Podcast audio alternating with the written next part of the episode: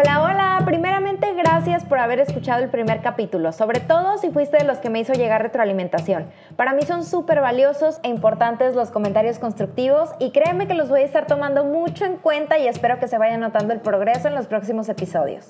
El día de hoy quiero platicar un poquito sobre este síndrome tan común que son los apegos. Entonces, para empezar, hay tres preguntas que me gustaría que te hicieras.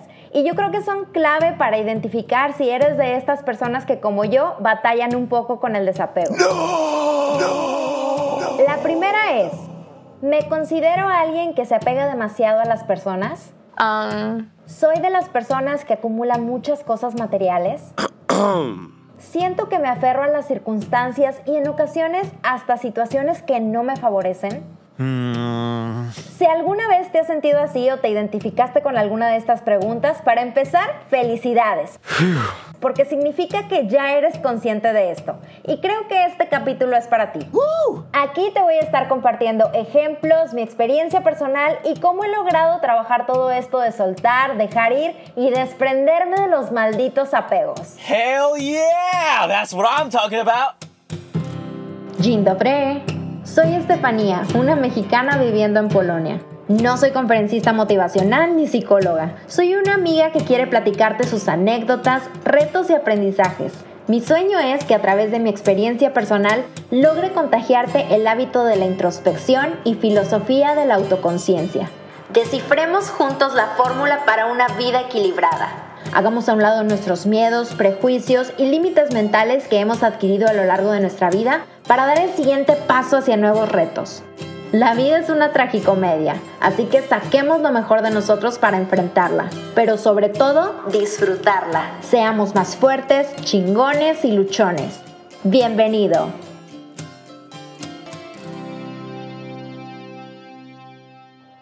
Nada quiero adelantarte que el contenido de este audio lo dividiré en dos partes. En este episodio hablaré de los primeros dos puntos y en el próximo capítulo continuaré con el tercero. Ahora sí, sin más preámbulos, comencemos. Y bueno, ¿por qué hablo del cambio y todos estos temas? Hmm. Puede que ya lo hayas notado, aunque espero que no tanto, pero tengo un acento como de todos lados. De repente hablo como de Chihuahua porque ahí viví durante la secundaria, pero el acento regio, ¿cómo no se me iba a pegar? En 16 años ya me siento más norteña que la carne asada. Luego mi papá es del DF y como que también me suena familiar el acento. Yo creo que sí me puedo camuflajear en la Ciudad de México. pero en realidad nací en Guadalajara. Nunca viví en un coto, pero me gustan los biónicos, las tortas ahogadas. Casi no tomo tequila, pero si me lo pones en cazuela, me lo tomo. Y yo creo que el acento de Guadalajara es el que más batallo en hacer porque es el que menos noto. La mayor parte de mi familia es de ahí, aunque yo siento que mi corazón está repartido entre Chihuahua y Monterrey. Ya hasta mi mamá habla como regia ranchera, dice huercos y todo el show. Pero bueno, a lo largo de mi infancia y adolescencia viví en cinco estados diferentes y en más cantidad de casas que mi propia edad. O sea, más de 27. Imagínate. Oh My God. Esto ha sido una constante en mi vida. Y lo curioso es que siempre ha sido por oportunidades que se le presentan a algún miembro de mi familia, no directamente a mí. Pero bueno, lo que he aprendido a base de fregadazos y chanclazos es que la oportunidad también es para mí. Yes. Pero sí ha sido difícil, ¿para qué digo que no? Entonces, a lo largo de esto he identificado tres apegos que a mí me han costado un chorro en soltar. Te recuerdo que en esta primera parte voy a hablar de los primeros dos. Apego número uno, el apego a las circunstancias. Estás en ese momento de tu vida en el que te gusta tu escuela, tu trabajo, tu casa, ya hasta te compraste un perro. Todo se siente cómodo y hasta piensas, ojalá pudiera quedarme así toda la vida. Y de repente, ¡pum! Algo llega a moverte todo. ¡Qué hueva! Ya sé. Yo creo que aquí debemos empezar por mantenernos abiertos y conscientes de que las cosas no pueden mantenerse como nosotros queremos por siempre. Ni siquiera queremos en este momento lo que queríamos hace seis meses o un par de semanas. Entonces, nosotros estamos cambiando, por ende, nuestro entorno también lo está haciendo. Así que no hay que apegarnos a las circunstancias. Y hay algo curioso. ¿Alguna vez has deseado tanto algo que al momento de tenerlo enfrente te asusta? Llevas meses soñando con, no sé, que te den anillo, cambiar de trabajo, comprar una casa, salir de la ciudad, pero al momento que te pasa dices, madres, no estaba listo para este cambio, ¿de dónde salió? What? Y es que nuestro subconsciente lleva tanto tiempo deseando eso que a pasos chiquitos nos va apuntando hacia ese lugar. Inconscientemente vamos tomando decisiones que nos van llevando a ese objetivo. Como dijo Gandhi, y lo voy a leer para no trabarme, Cuidado con lo que piensas porque tus pensamientos se convierten en palabras, tus palabras en acciones, tus acciones en hábitos, tus hábitos en carácter y tu carácter en tu destino. ¡Wow! Y es que está cañón, neta, porque aunque no lo creas, tú estás haciendo cosas y no solamente haciendo cosas, sino pensando cosas en este momento que poco a poco van cambiando tu realidad. Así que que no te sorprenda que en un futuro la veas completamente transformada. Es resultado de tus pensamientos y acciones.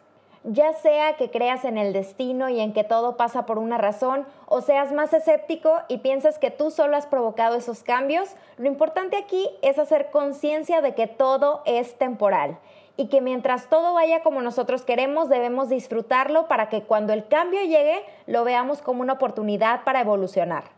Y es que a veces, aunque estés o no estés listo, la vida nos tiene que dar un empujoncito para seguir avanzando, descubriendo y aprendiendo cosas nuevas. Tómalo como una señal de que necesitas subir tus estándares o subir de nivel tus objetivos. Todo empieza con el cocoguacheo. You go, girl. Este es un mantra que me repito cada vez que viene un cambio. Una de dos, o la vida me quiere enseñar algo que no he logrado aprender, o ya lo tengo tan dominado que yo solita me llevé a esta nueva oportunidad de crecimiento, la cual estoy lista para enfrentar. El cambio es el costo de avanzar. Go, go, go! Y ahora pasemos al apego número 2. Las cosas materiales. Oh no. Entiendo que muchas veces tenemos objetos que representan algún sentimiento o alguna emoción porque nos recuerdan una época de nuestra vida o una persona o hasta alguna meta que nos costó mucho alcanzar. Yo pienso que hasta cierto punto es algo normal que nos pasa, así que no hay por qué avergonzarnos, pero tampoco hay que irnos al extremo de darle un valor sentimental a todo lo que tenemos o ir acumulando cosas.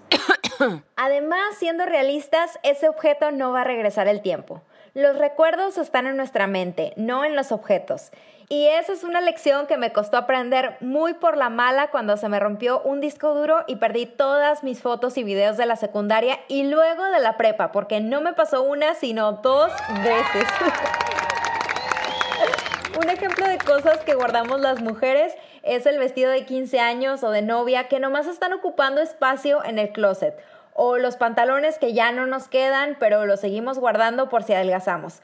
Y algo muy común que guardan los hombres son los DVDs o CDs o juegos de Xbox, no sé, todas esas cosas que ya no tienen ni dónde reproducirlas, pero ahí están ocupando un espacio en el cajón. Esos DVDs, ese vestido, esos zapatos, lo que están haciendo es que tengas menos espacio para lo necesario y te quitan tiempo al momento de buscar lo verdaderamente importante. Y si te fijas, también es un reflejo de nuestra actitud mental o hasta de un vacío que no hemos podido llenar. El objetivo de desprendernos de las cosas materiales es dejar ir el pasado para darle espacio a las cosas importantes. Y ya para terminar con este punto, te quiero compartir una última experiencia personal. No sabes lo difícil que fue para mí desprenderme y vender todo cuando nos mudamos fuera del país, sobre todo porque habían sido nuestros primeros muebles. Bueno, seguro ya sabes lo que cuesta amueblar por primera vez una casa, pero así lo hicimos y gracias a eso me di cuenta que todo lo material se ha podido reemplazar. Me abría la posibilidad de empezar otra vez de cero y de verdad no me he arrepentido. Rentamos un departamento ya amueblado y te juro que sentí como si el dueño conociera mis gustos. Es más, aquí hay cosas que me gustan más que las que teníamos en Monterrey. Hasta tienda IKEA, que es el sueño de todos los que queremos algo de buen gusto pero con poco presupuesto. es que, ¿qué más puedo pedir? Ahora vivimos en un lugar más pequeño pero con lo necesario para vivir cómodamente. No tenemos microondas, pero tenemos el bendito lavavajillas. Tampoco tengo licuadora, pero tengo mi molcajete de la abuelita. O sea, desprenderte de lo material no se trata de sacar todo, sino simplemente identificar qué cosas agregan valor y calidad a tu vida y quedarte con eso. a veces como que queremos hacer todo súper rápido y queremos todos los utensilios que nos faciliten los procesos, pero yo creo que hay que volver un poco a nuestros orígenes y pensar cómo le hacían las anteriores generaciones para hacer todo sin tanta tecnología. Siento que antes se le ponía mucho más amor a la comida y como que todo se hacía en general más a conciencia. Y yo creo que cuando vas prescindiendo de lo material empiezas justamente a disfrutar de la esencia de las cosas. Además, es más fácil ordenar, es más fácil limpiar y de verdad que vives más ligero. Desde que empecé poquito a poquito a desprenderme de las cosas materiales, no solo se me hace más fácil sacar cosas que ya no necesito, sino que me hice más consciente de lo que compro y de las cosas que guardo. Y bueno, en conclusión te puedo decir por experiencia propia que es bueno hacer espacio tanto para lo nuevo como para lo importante. Pero bueno, si dices, ¿sabes qué? Sí quiero hacer una limpieza de cosas, pero me está costando trabajo empezar a desprenderme. En ese caso puedes comenzar con lo que no te genere tanto sentimiento o que pueda ser más objetivo. Y pregúntate, ¿tengo más de seis meses o un año que no lo utilizo? ¿Lo necesito realmente o solo lo guardo por si acaso? ¿Tengo algo parecido o que cumple la misma función? Y algo importante, ¿cumple un propósito en mi vida actualmente? porque luego de repente estamos guardando cosas que ya cumplieron su propósito y solo las guardamos que para cuando crezca el sobrino o cuando tengamos hijos. Evalúa tus respuestas y de acuerdo a eso ve haciendo un filtro. Te voy a dar 5 tips para liberar espacio en tu casa. Número 1. Reduce el tamaño de tu closet o del lugar donde almacenas lo que quieres desechar. Una de las cosas que yo apliqué durante este punto fue el método de armario cápsula. Te lo recomiendo muchísimo y puedes encontrar mucha información y tutoriales en YouTube. Número 2. Pídele a alguien que te ayude y de preferencia alguien que sepas que es súper práctico y que no te va a dejar acumular nada. Número 3. Empieza por un área nada más. Puedes empezar hasta por una cajonera. Saca todo de donde está y empieza a guardar únicamente lo que vas a conservar y que cumpla un propósito en tu vida actualmente. El resto divídelo en las categorías del siguiente punto. Número 4. Divide todo en cuatro categorías. Lo que vas a donar, lo que vas a vender, lo que vas a tirar y lo que vas a conservar. Y me gustaría recalcar algo. Las categorías de donar y vender para mí son súper clave ya que son las que de alguna manera nos generan un nivel de satisfacción y al menos a mí me han servido mucho de motivación para seguir buscando cosas de las cuales desprenderme. Te invito a que lo compruebes. Número 5. Si es algo que solo usaste una vez, que puedes conseguir fácilmente y es económico, sácalo. Si llegaras a necesitarlo otra vez, puedes pedir uno prestado o en el peor de los casos comprar uno nuevo. Y bueno, además de estos cinco tips, también hice una lista de varias series y documentales que te quiero recomendar porque a mí me sirvieron mucho de inspiración para desprenderme de las cosas materiales. Así que ahí te van. La primera es mi comadre Marie Kondo. Soy su fan es que terminas de ver un capítulo y te despierta ese deseo de querer ordenar todo. Aparte con su vibra toda angelical, es que cómo no amarla. Si no la has visto, hazme un favor. Pícale pausa a esto y abre Netflix en este momento. Otro de mis favoritos es Limpiadores Compulsivos de Discovery Home and Health. La verdad no sé si todavía lo transmiten porque yo solo veo episodios viejitos en YouTube, pero son de esos programas que no pasan de moda y bien pudieron haberlo grabado recientemente. Y de verdad que con ese programa me di cuenta que sí tengo algo de trastorno obsesivo compulsivo. Yo pensaba que no, pero después de esa serie como que se me activó, no sé qué pasó, que ya hasta me veía yendo a casa del vecino a ordenarle todo. Otro buenísimo es el documental Minimalism. Es más, alerta de spoiler. Vas a querer vender toda la fregada. También Tiny House Nation, que es este programa de Netflix en el que personas que viven en una casa normal construyen casas chiquititas y tienen que adaptar su estilo de vida para vivir en una mini casa.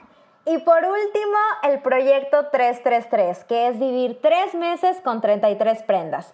Búscalo, chécalo si te convence chido y si no mínimo ya tienes un tip de cómo armar una maleta para un viaje largo. Y bueno, ya para concluir, recuerda que la vida se mide a través de las experiencias que tienes, las anécdotas, los recuerdos que vives con tus amigos, familiares y seres queridos y no de las cosas materiales. Bueno, eso es todo por hoy. Te espero en el próximo capítulo para continuar con este tema y hablar del apego número 3, que es el apego a las personas.